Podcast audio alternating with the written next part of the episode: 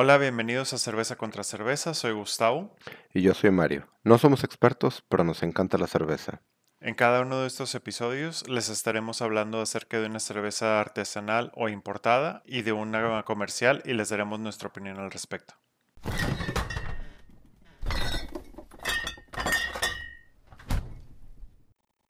Hola, bienvenidos al episodio número 15 de Cerveza contra Cerveza. A mí me tocó traer la cerveza comercial. Y a mí la cerveza, digámoslo, especial. Y además de eso, estamos eh, em, estrenando nuevo equipo de grabación. Esperamos que mejore un poco la calidad. Y mejore un poco la calidad. Em, y bueno, pues sin más rodeos, empezamos. Yo la tengo medio oculta detrás de un trapo no porque sea algo muy especial, sino porque estuvimos hablando como cinco minutos antes de esto, entonces eh, no había que perder la, el factor sorpresa. Y por cinco minutos realmente es media hora, pero bueno. Sí, exacto. Entonces, bueno, sin, sin más rodeos, yo traje una Heineken que vamos a tomar directo de la botella. Salud. Salud. Y traje esta porque, pues es la cerveza como que importada que... Técnicamente ya, ya no. Bueno, sí. Técnicamente ya es la más local de las cervezas locales. Sí, está hecha aquí en el rancho. Em, pero sí es una cerveza que, que partió agua, creo, en especial por varios motivos. Uno, como cerveza. Por la marca eh, tiene un peso impresionante. Sí. Y dos, es tan impresionante ese peso que se terminó fusionando con FEMSA y haciendo todo un Bueno, con Cuauhtémoc Moctezuma. Bueno, sí, Cuauhtémoc este, Moctezuma, perdón. Y creo que se fusionó con Cuauhtémoc Moctezuma de la misma manera que yo me fusioné con las botanas que nos comimos antes de empezar esto. ¿Por la fuerza? No, porque ya dice hecho en México bajo la presión Heineken. Ah, bueno, por cervecería también como que te suma CSB. Pero este me da la impresión como que Cuamoc, la identidad Heineken está medio dominando. Bueno, es que sigue siendo una marca de Heineken. Em, y aunque ahora las marcas son, son compartidas, mmm, uno no asocia Heineken con como una marca de cervecería Cuauhtémoc. No, lo que ves es que si, si entras a Cuauhtémoc Moctezuma y buscas en internet, te redirige a Heineken México. Ah, pequeño detalle. a eso me refiero. Sí, digo, de todas maneras, sigue anunciada como que está elaborada por Cervecería Cuauhtémoc, vaya, em, bajo la supervisión de Heineken. Este, sí, y pues es... Sí, pero entras a la página y está el logo de Cuauhtémoc Moctezuma, pero con nombre Heineken México, y en la lista y en la y en el splash page con sus cervezas, la que está al centro. Sí, claro. No es la Tecate. Sí, no, no es la Tecate. Mm. Eh, pero creo que también por eso vale la pena hablar de Heineken. Uno, por, el, por la cerveza. Sí. O sea, es una cerveza altamente bebible, o como Definitivamente. definimos en, en un episodio anterior, altamente pisteable. este. Y es una cerveza que Sí tiene un amargor que me parece muy peculiar, tiene un sabor muy peculiar, ese, ese último sabor. Toquecito de amargo. Sí, el aftertaste. Sí. sí me parece muy peculiar al de otras cervezas, eh, en especial el de otras lagers. Pero tanto por la cerveza como por el desorden tan interesante que han causado en el mercado mexicano, me parece que, pues por eso la traje. Ok. Este, creo que da más que hablar por el sentido comercial de la relación Heineken-Cuauhtémoc que la cerveza en sí. Sí. Sin embargo, para no descartar la cerveza, em, creo que es una cerveza muy interesante para el mercado mexicano. Uno, por ser, una, por ser un lager, em, con una alta pisteabilidad o bebibilidad, que para nosotros en México yo creo que es algo muy, muy buscado. Y cuando la comparas contra otras recetas importadas, sean o no hechas aquí, eh, por ejemplo, la Budweiser, en... Bueno, porque comparativa. Pero, vaya, Heineken no es una cerveza premium. No, bueno, está dentro de las normales se quiere posicionar como arribita un poquito el estilo de bohemia. Pero eso es más marketing que, que, el, que el hecho de que el contenido de la botella. Te diré. Dime. No, o sea, es que es una, o sea, si es una cerveza normalita, digámoslo. Este, ahorita mencionaste un sabor interesante realmente yo creo que, calidad es una de las cosas que les interesa bajo una definición de calidad que tiene que ver con sabor. Y que el sabor sea ligero, que no sea un sabor este eh, fuerte o muy amarga o muy, muy pesada o, muy o, no filtrado de alto contenido alcohólico es otro tema. O sea, una lager ligera, no, no light en el sentido de, de sino ligera, bebible este, bien hecha, creo que es, que es eh, a lo que le están apuntando, no a un, no a un exclusivamente mercado con calidad, definiendo calidad como eh, nadie se va a morir si se, si se la toma y nadie va y a nadie le va a dar asco. O sea, siento que sí quieren hacer algo dentro de lo que es cerveza simple, bebible. Que esa es mi misma definición que le doy a la Budweiser o, a la Course. Son mm. cervezas, dejando, dejando de lado las diferencias de sabor y de estilo. Su, su propósito es ofrecerte un producto altamente bebible, eh, de fácil degustación y de, y de ser un producto que cualquiera puede disfrutar. Sí, pero yo, yo dije un, una diferencia muy, muy clara que creo que nos tomo en cuenta. dentro de esas, este, dentro de esas restricciones, Sí. creo que Heineken sí está buscando una o una complejidad de sabor o una calidad de sabor tradicional de, de lo que uno tradicionalmente dice, esto es una buena cerveza cuando es este aficionado, contra, no sé, Budweiser Kurs, que realmente tanto precio como este no, no ser ni remotamente ofensivos y, y ser muy estandarizados es lo que están buscando. El simple hecho lo puedes ver un poquito, o sea, eh, agarramos la Budweiser, que ya la tocamos en este tema. Que ya la deshicimos. Sí, o sea, el hecho, ignorando la, la, la la, rimbombancia eh, era lo que iba. Te digo, ignorando todo lo, todo lo que dice la botella con los banners y eso ella, esta no tiene arroz. Ajá. Este, que no estoy particularmente en contra de que haya cosas fuera de, de, cebada, agua y, y, lo, verás con, en la siguiente cerveza. Ok. Pero aquí es Heineken Original, Pure Malt Lager, este, bueno, receta única con, con la levadura original de esta gente, ¿verdad?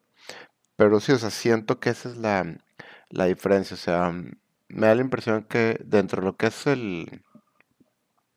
Dentro de lo que es el cajón de una lager comercialmente masiva, Heineken intenta decir, ¿sabes qué? Vamos a a hacer lo mejor posible con, en estas restricciones. Sí, sí se encuentran dentro de lo comercial de Lager, sí se encuentran. Y, y, siento que es su intención. Y Budweiser o Kurs o para el caso Tecate, este, no creo que sea ese su, su objetivo como tal.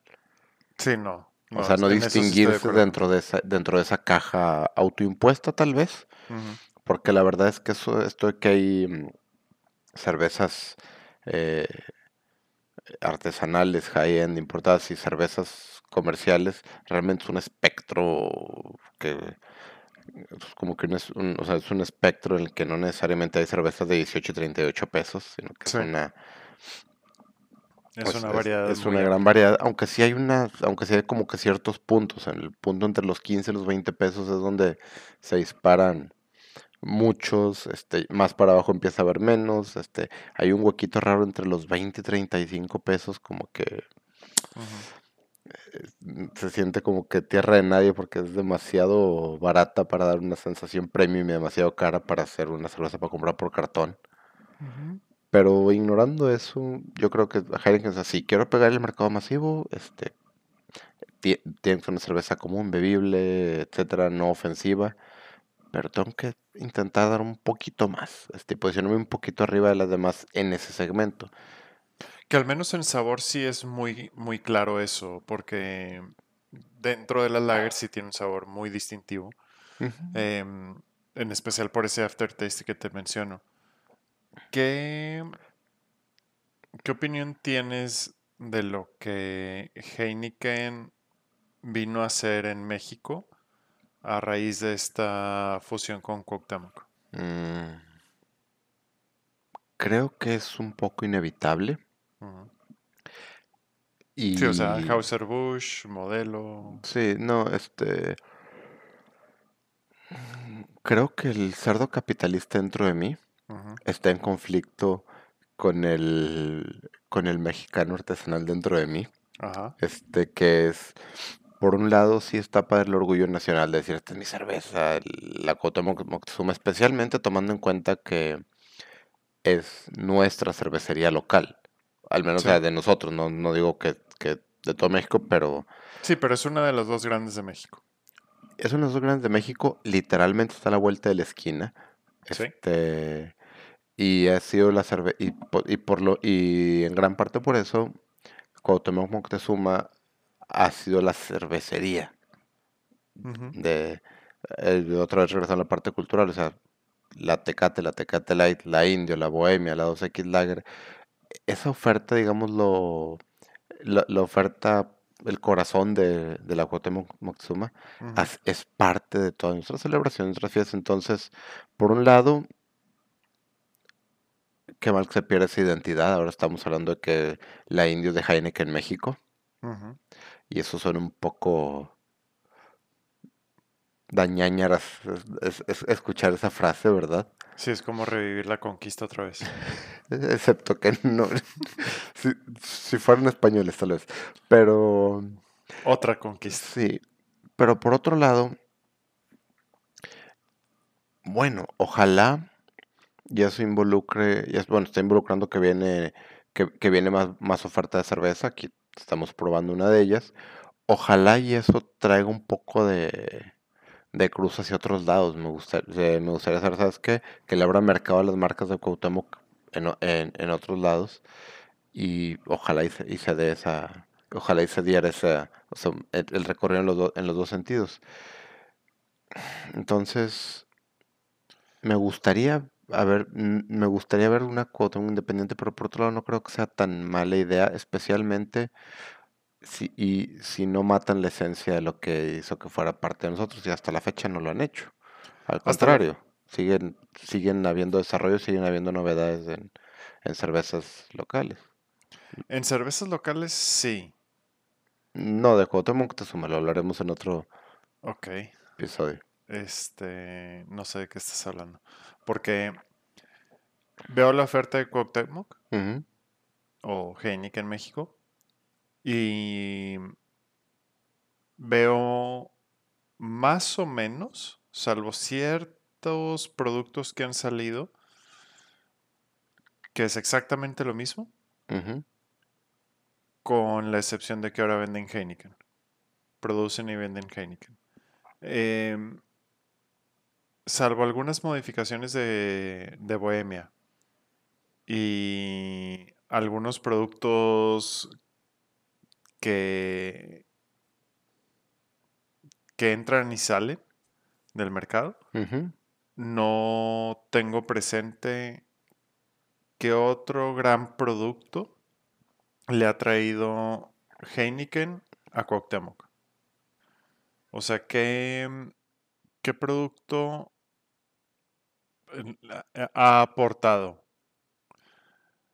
Y puede ser por, por ignorancia mía de que tal vez algunas marcas que obviamente están en el mercado no las reconozca como que sean de Heineken o que sean de ese, eh, grupo, pero y que no los tenga asociadas.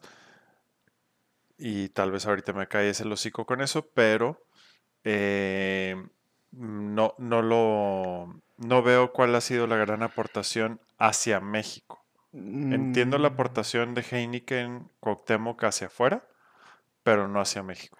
Pues no va a haber un... El, problema es que no va a haber una aportación así tan grande de, de Heineken porque son cosas... Bueno, está la Amstel, que sé que eso es anatema para ti, pero este no va a haber una, una gran entrada de importación de productos porque la verdad todo lo que había existe. O sea, la Heineken estaba aquí en México. Sí. Nada más ahora está hecha aquí en México, lo que ayuda con costos, con distribución, lo que tú quieras. Este, no, no, es, yo no creo que vaya a ir por ahí. Este, em, están aprovechando, mejorando la cadena de, la cadena de suministros, este, pero, y esto es algo que no, que, que, que si no hubiera traído Heineken y hubiera tocado este tema, y ahora voy a tener que mantener nascos porque quería caerle sorpresa. Es, raro, pero cuando te como que te suma, no experimenta en su casa. Ok. ¿Recuerdas Indio Plata? Nunca llegaron aquí. No. Este... Creo que lo más al norte que llegaron fue Torreón. Saltillo, pero sí. Este, a, Coahuila, pues. Sí. Este, entonces, ese, digamos que tengo en mi radar un par de opciones. Y si todo sale bien en el siguiente episodio, vendrá una de ellas. y ese era mi intención. Y, y, esa era mi intención traerlo como sorpresa. Pero em, salió el tema aquí. Pero aún así, o sea, por ejemplo, ok, la Indio. Eh, la Indio Plata. Eso no era de Heineken, eso fue locura. Sí, sí, La Sol Brava. La 2X Ámbar. Que fueron introducciones de ellos. Las mm, tres variedades comerciales que existen de Bohemia. Weizen, Viena, Pilsner. Ok, sí, la, la, chocolate sigue siendo medio... Sí, y no he, visto que la vuelvan a sacar desde hace un par de años, de hecho. Sí, sí, sí.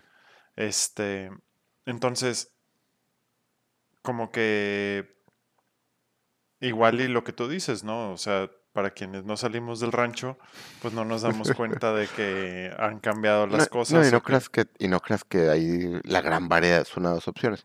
Ahora, eso, eso ha sido normal de Cuauhtémoc, no, no es como que estuvieran sacando dos varietales al año. Entonces, me gusta que no lo está, que no ha desaparecido tanto eso con Heineken, no significa que va a acelerar el proceso. Este, y yo me sospecho que si las cosas funcionan como generalmente funcionan este tipo de cosas, este, sobre todo en un mercado que sí tiene algo de competencia como es la cerveza, sí. eh, los cambios o, lo positivo para México de que Heineken compre a, haya comprado a, Cuamoc no se va a ver. O no lo vamos a sentir directamente. O sea no va a haber como dijiste una explosión de ofertas de cervezas. Este lo que ocurre cuando logras ese tipo de cosas es eh, un intercambio de información y eficiencias de escala sí. que pobres algunos de los empleados de Cuamoc porque seguramente algunos serán este sí padecieron eso. Padecieron tuvieron que ser redundantes pero desde el punto de vista consumidor debería significar o menos precios o menos aumento de precios o una mejor distribución o mejor calidad de producto. Algo tienen que algo o sea algo le encontraron ellos de ventaja para hacer este movimiento. Y es un mercado lo suficientemente competido para que no sea simplemente vamos a monopolizar y incrementar precios, que ese es el lado negativo. Sí. Que, que es por eso que están todas las leyes antimonopolio. Pero en este caso creo que ya hay suficiente competencia para decir, a ver, de eso no te va a rescatar. Sí, definitivamente hay... Y creo que eso, eso también habla de la cerveza en sí, en donde es más interesante, al menos para mí, hablar de las interacciones y las consecuencias de, esa compra que de mm, la cerveza en sí, en donde sí, perfectamente, eso es, cerveza, es altamente bebible y tiene, este, cumple su prometido. Pues es, que, es, es, que creo que esa es la promesa de la Heineken, es una muy buena lager básica. Sí. Este entonces, este... Es una muy buena camisa interior. Hace su, cumple su función y nadie va a hablar al respecto de ella. Yo, yo hubiera pensado más algo como una polo azul o algo así, pero venga. Este, eh, porque tampoco da pena estar en la fiesta con, eh, con solo esta puesta. Eso sí. El, el punto es. Y pantalones. Eso siempre es muy importante en una fiesta. Más que Depende de las fiestas a las que vayas. Más que la playera. Depende de las fiestas a las que vayas. Sí. El punto es, más allá de la cerveza, sí. me resulta, entiendo perfectamente que el que tanto Cuauhtémoc como Heineken y, y con esto cierro, no decidieron eh, eh, la fusión, la compra, en base a, claro, ¿qué más le podemos ofrecer al mercado mexicano? Ningún accionista ni ningún este eh, board aceptaría una propuesta en base a eso. Ah. Tiene que haber eficiencias, tiene que haber... Sí, claro. Que es lo este que tú acabas de explicar. Entonces, me queda claro que es por eso. Pero como consumidor, pagar 90 pesos, 80 pesos entre la Bohemia y las 110 que cuesta ahora, no me... Obviamente me impacta en el bolsillo, pero creo que hubiera sido más interesante para mí ver una consecuencia más allá de el bolsillo de ellos. Digo, realmente, si algo hemos aprendido, sobre todo en, empresas públicas en los últimos 15 años, Dios mío, ya hace 15 años, bueno, este, es que hay una gran desconexión en lo que es el bolsillo de los accionistas y el impacto público. Este, ya no hay una relación alguna entre, entre los beneficios para uno y los beneficios para otro, excepto a veces cuando existen las, eh, sean situaciones en las que buscan eh, agarrar algo más en el mercado competido. Y creo que eso es lo que está buscando Heineken. Creo que está buscando, eh, está buscando expansión hacia otros mercados y creo que, que vio que Cuauhtémoc es una empresa demasiado valiosa como para, como para destrozarla. Y creo que ha habido evidencia de eso. Entonces, no creo que venga nada realmente malo de ello a nivel consumidor. Eh, lo bueno no va a ser muy visible. Entonces, pues y, y, me acuerdo de mm, el comentario de Totocayo, de Mario Caballero, de Grupo Almacén 42, que teníamos una conversación similar y dijo, pues yo agradezco que Cuauhtémoc, que Modelo no experimenten. Sí. Porque si el día que empiezan a experimentar...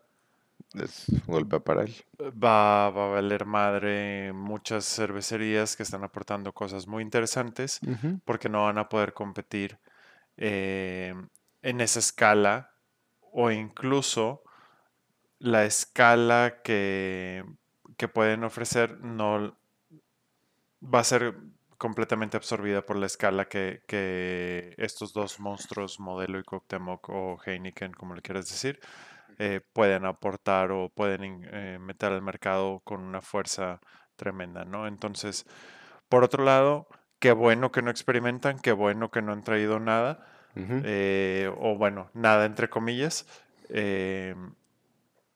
Y por otro lado, pues entiendo perfectamente que las decisiones de negocio se toman como negocio, no, como, no en base a que, que nos va a ser más populares. Que, que nos va a ser más populares a veces es una decisión de negocio. Definitivamente. Especialmente en, en, un mercado como la cerveza, donde sinceramente identidad de marca es este crítico. Eh, sí, es crítico. Yo pensaría que es el factor principal en selección de cerveza para mucha gente. Sí, que Heineken se lleva junto con Corona, yo creo que se lleva la y Budweiser. Sí, o sea, son decir. Son las top 3, el, el, top of mind de muchos. Sí, porque la verdad, para la mayoría de la gente, a la hora de la hora, si les pones tres lagers, este, a, a, ciegas y les pones el reto Pepsi, creo que la mayoría de la mayoría de nosotros vamos a fallar. Sí. Eh, y me incluyo en ello de que Yo también. digo, si me pones eh, una, una Blue Moon contra una Tecate Light, sí, obviamente, pero si me pones tres lagers más o menos similares. Más te vale, güey, porque tenemos un podcast al respeto. no, pero ¿sabes a qué me refiero? Sí, sí, sí. ¿Lo entiendes? Entonces, este. Y bueno, eso me da un poco de. Mm, e, entonces, a veces, si eso es tan importante, puede que vamos a ser los más populares les, les funcione. Y eso ojalá y venga de una de, se traduzca en acciones pro consumidor. Este, pero sí. Bueno, hagamos una pausa y continuamos.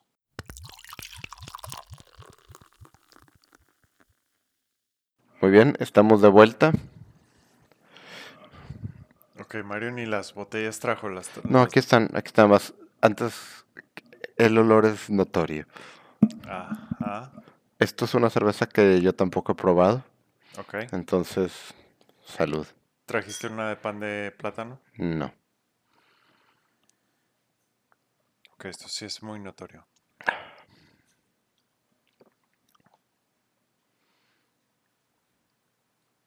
Quiero, quiero tus opiniones inmediatas. Hay un sabor que no distingo frutal. Ajá. Eh, sabe como... ¿A qué huele? No sé si es frambuesa, fresa, algo... Nada más lo puedo distinguir como algo, como algo frutal. Muy frutal. Sí. Es altamente frutal. Sí. Em, opinión básica, ¿te parece bien o mal? No. Me parece muy refrescante. Me parece muy sabrosa. Excelente. Eh, tiene un color muy agradable. Un ámbar opaco. Y Mario trajo una Blue Moon Mango Wheat. Sí, Ahora que veo mango. es claro el olor. Es claro. Pero además es mango, güey, como dulce de... Como, como agua de mango, más que como el mango en sí. Sí, pero agua de mango no natural. Sí, hay un... Sí, de catang de mango. Ándale, exactamente. Ok, esto nunca lo había probado. Yo tampoco. ¿Dónde conseguiste esto? Houston. Ok, esto viene desde hace muy lejos. Te voy a decir por qué, por qué hice tanto, tanto borlote. Desmadre. Ajá. Porque yo sé dos cosas de ti. Ajá. Uno, Eres el tipo de cosas de persona que Gracias. también. Me este encanta ser este reconocido como una cosa. Perdón. Eres el tipo de persona Ajá. que pondría mango en duda, no intentaría poner mango. Ya lo he hecho, sí. Culinariamente hablando, pervertidos. Punto número dos. También eres el tipo de persona que le causaría conflicto meter elementos eh, foráneos en su cerveza. Sí. No soy muy fan de las cervezas frutales. Ni de las cervezas, este. Así, este. raros o los cócteles de cerveza o de. De los cócteles de cerveza, no. De las cervezas raras. Raras en el sentido de que meterle cosas extrañas. Ah, sí. Ahorita decía mm, pan de plátano porque acabo de ver una de pan de plátano y dije, mm, este güey tal vez pensó lo mismo que yo. Especialmente porque soy fan de cocinar y hacer pan de plátano. Me gusta el pan de plátano. Sí, yo sé. Pero, eh, eh, pero sí, entonces eh, supuse que esta cerveza iba a tener, eh, iba a generar un conflicto muy fuerte dentro de ti. Sí, la verdad es un es un punto de encuentro muy interesante porque obviamente me gusta mucho la Blue Moon, me gustan mucho las Wheat. Em, el hecho, digo, la Blue Moon de entrada trae algo cítrico, Sí, de- pero ahora cambiarle de pasar de De algo naranja cítrico a, a mango. a mango, que es extremadamente dulce y muy notorio, la verdad no es mala. O sea, No, me gustó. está, está muy buena. Yo te voy a decir algo, eh, regresando a lo que decías de, de cítrico. Creo que casi cualquier otra cerveza me causaría, me causaría mucho conflicto esta idea. No sé, o sea, una Tecate mango, una Heineken mango. Hasta da risa lo ridículo. Sí. Pero la Blue Moon es tan notoriamente frutal. Espera, no te voy a escuchar Heineken, sé que es. No, que no innovaban. este, no, o sea, la Blue Moon es una cerveza tan notoriamente frutal, sin ser una cerveza frutal, digámoslo, o sea, sin ser una, no sé, un- una cherry ale o algo así, ¿verdad? Es una cerveza de, de, de trigo y punto, pero tiene notas cítricas. O sea, no es, es- o sea, es una cerveza cítrica, pero no sé, no sé, no es, No explota tanto el sabor frutal como en este caso. No iba a decir que se explota hasta la manera correcta de servir la naranja o algo, pero se identifica como cerveza. O sea, sí, no sí, se sí, pero no sabe, güey, a... a naranja. No sabe a naranja. Esto sí, Sí, sí, sabe, no, no, no a, sabe a a mi- no mango, sabe a que yo mimosa. tengo un paladar de la chingada, Sí. es otra cosa. No, no sabe a mimosa, pues. Exactamente. No, pero a, a lo que voy a- es una cerveza claramente frutal. Ujú. También cítrica, al punto en que te le echan una rebanada de naranja en cualquier bar que valga la pena pedir una Blue Moon. Este, pero es una Blue Moon, o sea, no es ni una edición especial ni nada loco. Este, entonces, en ese, en este caso la Blue Moon, bueno, vamos a cambiar el cítrico por tonos de mango. Ok, te la compro. Digo, muy literalmente y, fi- y figurativamente hablando. o sea, en- en- Ujú. es- creo que va con la identidad de marca. No es, ni- Sí. no, s- no se convierte ni en una ridiculez, Ujú. este, ni se sale del guacal, simplemente es, sí, es- sí, sí, o sea, es Blue Moon, sí, ¿por qué no? Sí, ridiculez, ridi- ridiculez, ridiculez, ridiculez. Ridiculez sería tomarte una de estas, luego una normal y luego un tajín. Hmm, no le haría mal un tajín, ¿eh? No, de hecho no. O sea, esto perfectamente podría tener un vaso escarchado con tajín, güey, sabría con madre. Em, Me- eh, interesantemente lo que decías del sabor artificial, ajá, hacen mucho hincapié en la botella que utilizan mangos naturales. No solamente mangos naturales, ajá. mangos maduros. Sí, si quieres que sea dulce, tiene que ser, eh, tiene que ser maduro, si no sería ácido. Sí, no, pero, o sea, literalmente dice, o sea, Sí, sí, sí. hecha con mangos maduros. No veo la parte natural, pero bueno. Cuando habla hecha con mangos maduros, de, de entrada asumes que son mangos maduros de verdad. Este. Y por otro lado dice que tiene mango y sabores naturales, que generalmente significa cochinilla eh, pulverizada. Sí. Normalmente ese es el sabor natural. Sí, técnicamente cuando dicen sabores naturales, eh, lo que quieren decir es no fue sintetizada en un laboratorio. Este, fue evaluada en un laboratorio y fue mezclada en un laboratorio, pero en algún momento la naturaleza lo generó antes de ser disecado, eh, hecho polvo y agregado a la receta. Sí, refinado. Sí, Heineken, ajá, 5% de alcohol. 5.4 parece. 5.4 la Blue Moon Mango Wheat Brewers Select. Y mm, la verdad es una sorpresa muy agradable.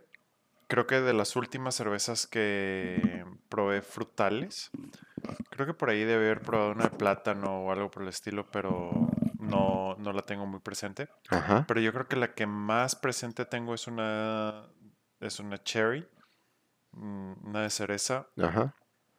Que es relativamente común como cerveza frutal. Sí, pero no fue una experiencia muy agradable. O sea, mm, no sé si no, no sé si la, la cerveza en ese momento estaba bien, estaba mal, pero no fue una experiencia muy agradable. Estoy completamente dispuesto a volverla a probar. Incluso esa misma, no me acuerdo si era de Anchor o Anchor, no estoy seguro cuál de las dos. Eh, fue hace muchos años.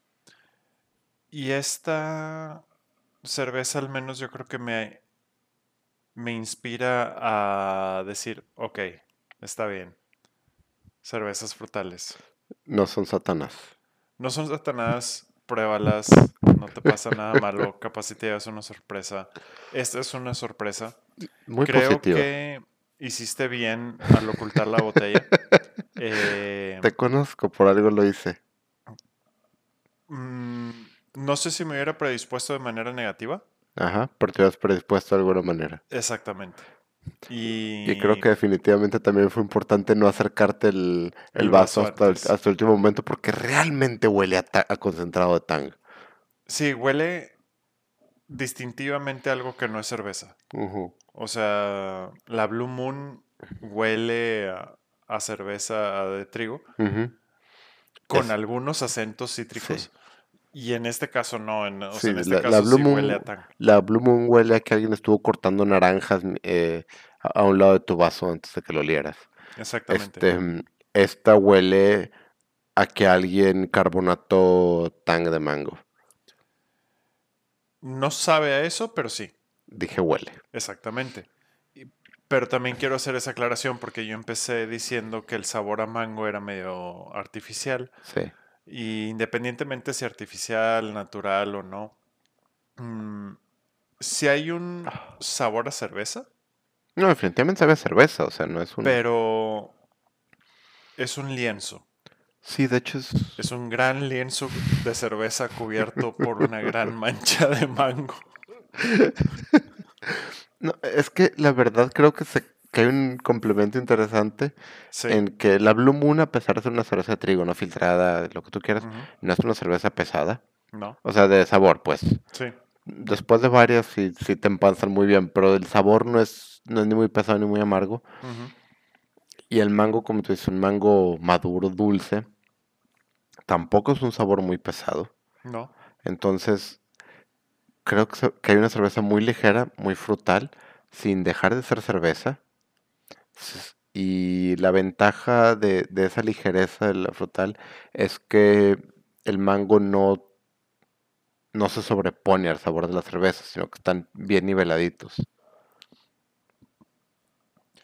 No es mi, no es queja. Ajá.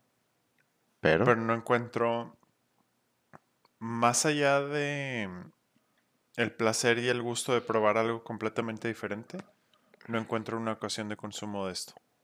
O sea, puedes estar en un festival, puedes estar en, un festival de música, en un festival de arte, eh, pero, o sea, cenar con esto. No, yo, yo sí tengo una ocasión de consumo muy buena, que, y es esta. Creo que esto funcionaría muy bien en la playa, en la presa o en un lago cuando si quieres algo un poquito más que, que, que una tecate. No creo que sea una cerveza para maridar, aunque tal vez podrías maridar con algo como mariscos o algo así, no sé, algo no muy, no muy fuerte. No creo que sea una cerveza para maridar.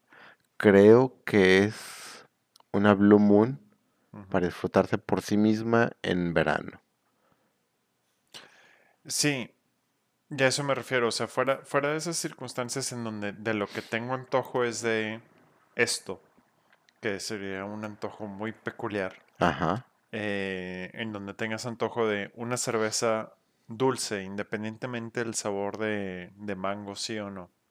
Donde estés buscando un sabor dulce en tu cerveza. Si es un, una ocasión de consumo muy limitada. no le resta puntos a la cerveza en sí.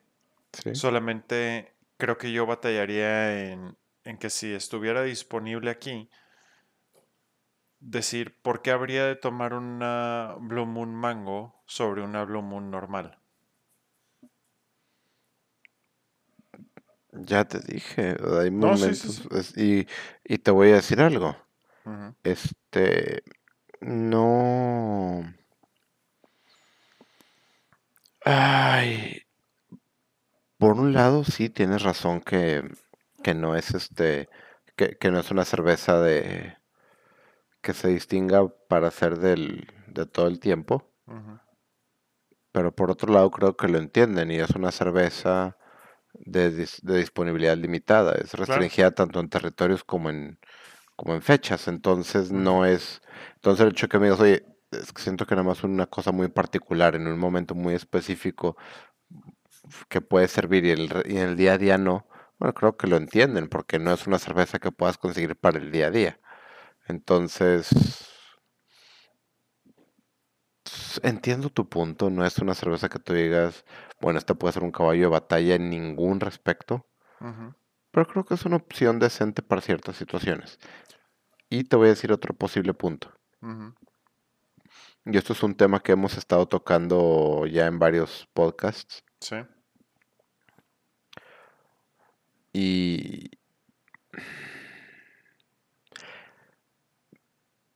quiero quería ponerlo de la manera más neutra posible porque es muy fácil hacer este generalizaciones.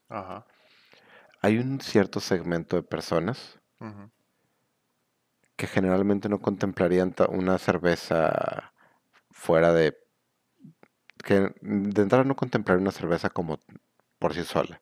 O sea, que la cerveza tiene que ser con clamato, o michelada, o cubano, o como tú quieras. Esto es como que, mira, puede funcionar para ese tipo de, de, mm, persona, para entrar a un, vamos a salirnos un poquito de ahí con una cerveza normal.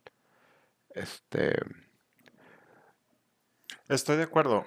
No, no tiene que ser y no pretende ser una cerveza de, de consumo diario o de consumo en cualquier situación. Em, solamente yo encontraba difícil para mí era difícil encontrar en dónde o cuándo. Y creo que también otra buena ocasión de consumo sería precisamente el, ¿sabes qué? Ya te echaste dos Blue Moon normal. Vamos a variarle tantito. Variarle tantito, tómate una de estas y te va a limpiar el paladar de la propia Blue Moon. Te voy a decir algo, ¿eh? Ajá. Disculpa que te interrumpa porque creo que es muy importante y te va a hacer sentir bien. Ajá. ¿Otra vez? Ajá creo que la gente de Blue Moon lo entiende. Porque yo no compré estas dos cervezas. Ok. Compré un cartón de Blue Moon que incluía de tres de estas cervezas. o sea, era, mm, literalmente era un paquete, un cartón de 12 Blue Moons, este que venían nueve Blue Moons y tres Mango Wheats. Entonces me sospecho que tu motivo, que tu razón de ser de esta cerveza Ajá si no es algo que ellos explícitamente tienen sus, en su plan de negocios, es algo que intuyen es importante. Y que te están comunicando de manera sutil. Eh, sutil.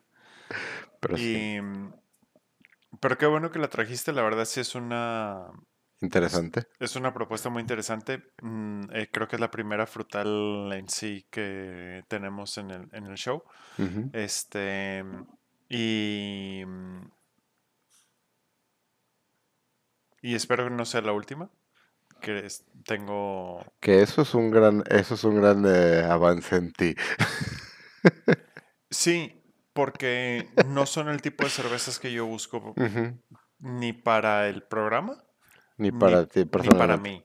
¿Qué te voy a decir? Te, te, estoy dando lata respecto, pero soy igual en muchos sentidos. Entonces, nada más, tengo derecho a, a molestarte al respecto porque yo fui el primero en traer una, una frutal. Sí, supongo que sí. Em, ¿Comentarios finales? Este, un comentario aquí especialmente con la de la Blue Moon, uh algo que dijiste. lo de que es difícil encontrar, bueno, muchas ocasiones para decir, bueno, quiero una mango wheat en particular. He estado pensando y no necesariamente, y eso no creo que sea algo malo, porque si, si ocurre eso, si tienes esa mezcla de una cerveza interesante, pero que no sea una cerveza que digas, bueno, puede ser de batalla, este, significa, creo que ese es el tipo de cerveza a veces que hay que celebrar un poco, porque significa que es una cerveza que está haciendo algo sin importar su, eh, su alcance global, digamos, de su alcance masivo. Decir, ¿sabes qué? Bueno, va a ser otra más para, el combate. Es una cerveza con una actitud específica, que es un poco diferente a, y lamento estar este eh, golpeando siempre esta cerveza, la Acapulco Gold, Que, no, que no era mala, pero ahí la diferencia era que no encontramos una ocasión para, para consumir esa, esa específicamente contra opciones, sobre otras más baratas que son esencialmente iguales. Sí. Aquí la pregunta, aquí la cosa no es, no, es que bueno, es que el Blue Moon Mango Wheat cuesta 35 pesos, pero existe la Tecate Mango eh, de 19 pesos. O sea, no es esa la situación. La situación es, ok, es una cerveza buena, me gustó, interesante, pero es un sabor muy específico como para volverla, como para volverla masiva. Y creo que es algo que vale la pena celebrar. ¿Sabes que voy a hacer algo bien?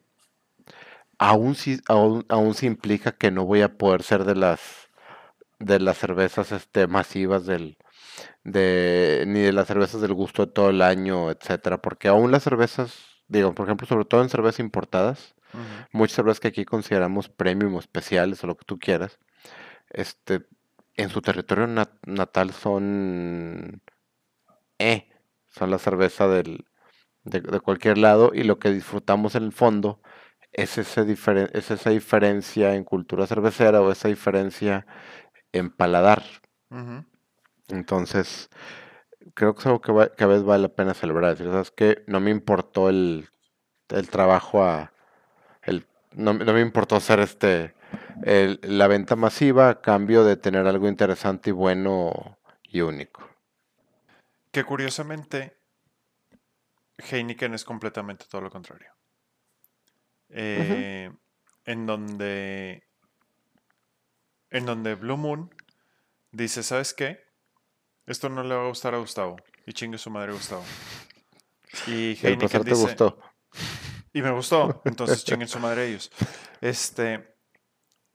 Y Heineken dice, esto le tiene que gustar a Gustavo, a Mario, a José, a Pepe, a Mariana, a Nicolás, a Ceru y a Siki, a todo mundo. Y que era precisamente lo que hablábamos, ¿no? Entonces, ¿qué riesgos están tomando? Y creo que aquí es en, donde Blue Moon, no por... No creo que tenga que ver el hecho de que vengan de una cerveza que era peculiar dentro del mundo de, las de trigo, eh, que puedan darse esos lujos. Creo que pueden darse esos lujos porque son Digo, ahora son una marca de, creo que es de Kurs, ¿no? Este. Sí. Pero son una cervecería que sigue manejándose de manera independiente, a pesar de ser una marca de Kurs. Y, y pueden darse ese lujo. De jugar con. De jugar con. Pero porque también la gente ya los asoció con que Blue Moon tiene una oferta diferente.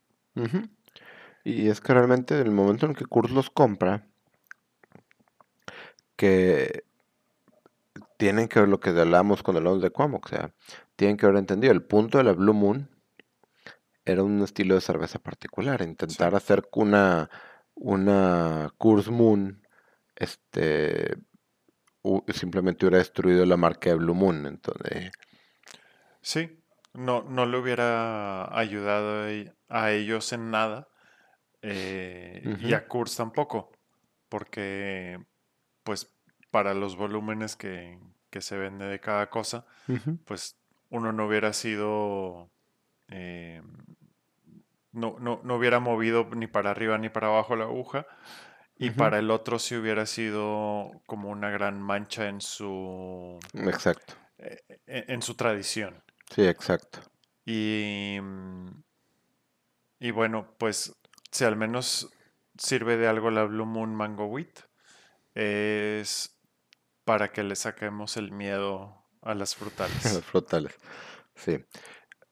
Una cosa que no mencionamos al momento de hablar de Heineken, porque nos fuimos a, a, a un tema completamente no, no cervecero.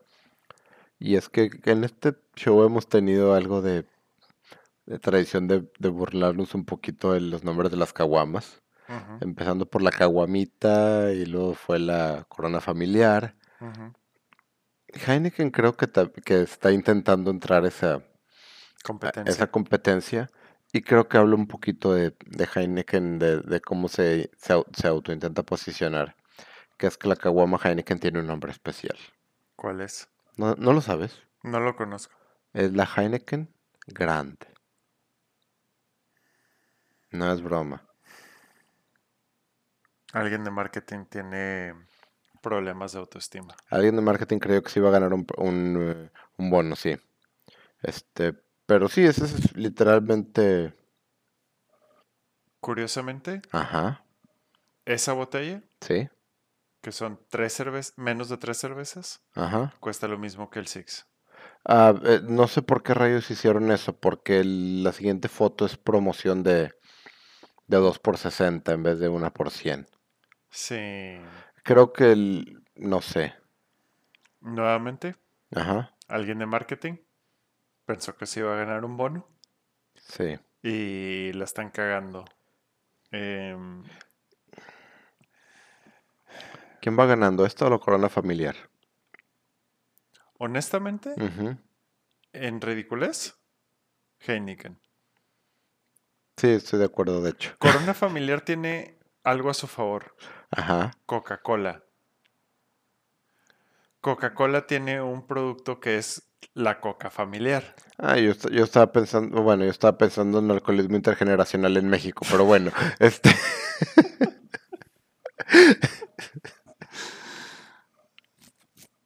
También. Em, en cambio Heineken, ¿sabes qué es lo peor de Heineken Grand? Para mí, que no asociamos las caguamas con, con Grand. O sea, el, Sí, el- gran, gr- Grand es- gran- te, te imaginas algo mejor, algo superior, de premium. eh, y, y la verdad, la caguama es una búsqueda de la manera más eficiente de ponerte un estado inconveniente con cerveza nada más. Por el menor costo posible, sí. Sí. Exactamente. Es- sí, o sea, no es una cuestión, digamos, nadie compra una, fuera del Paso del Norte, nadie utiliza caguamas co- como algo premium.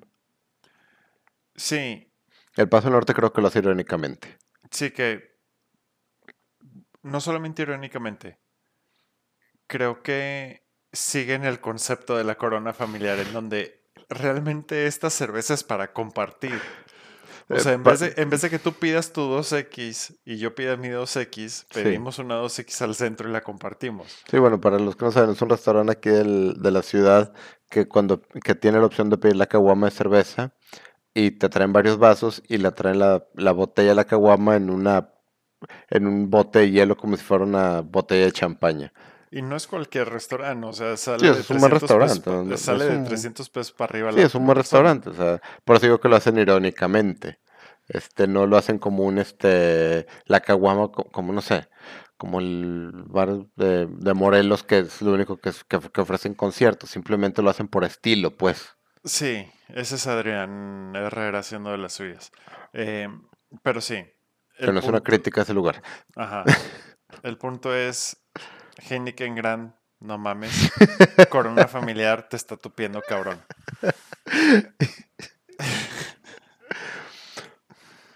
Muy bien. Y entras en la caguamita, que es esencialmente una botella normal.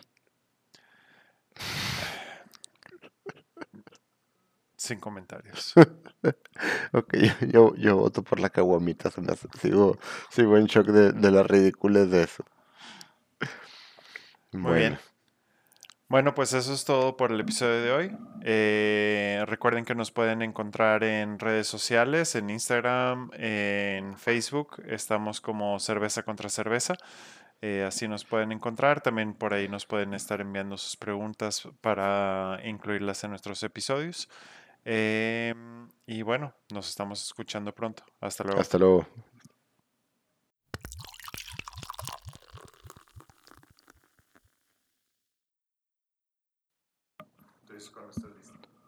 No tienes que taparte los ojos. Quiero que sea sorpresa. Güey, ya te dije que no tienes que taparte los ojos. Muy.